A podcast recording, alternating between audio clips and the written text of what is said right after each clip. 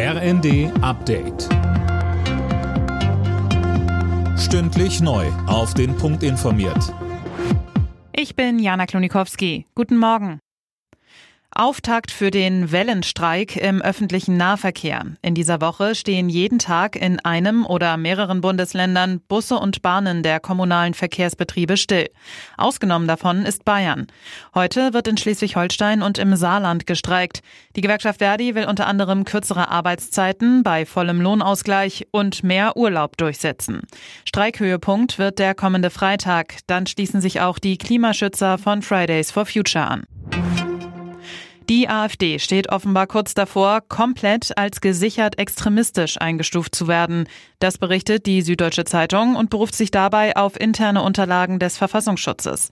Mehr dazu von Tim Britztrup. Demnach ist schon länger ein neues Gutachten in Arbeit. Gewartet wird nur noch auf das Urteil im Verdachtsfallprozess rund um die AfD, das nächsten Monat fallen soll.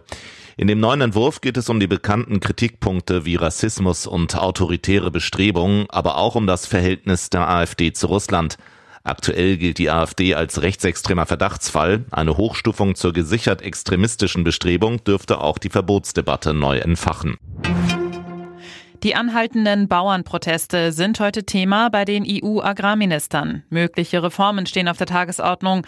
Vor allem einfachere Regeln und weniger Bürokratie stehen zur Diskussion. Konkrete Entscheidungen sind aber wohl nicht zu erwarten.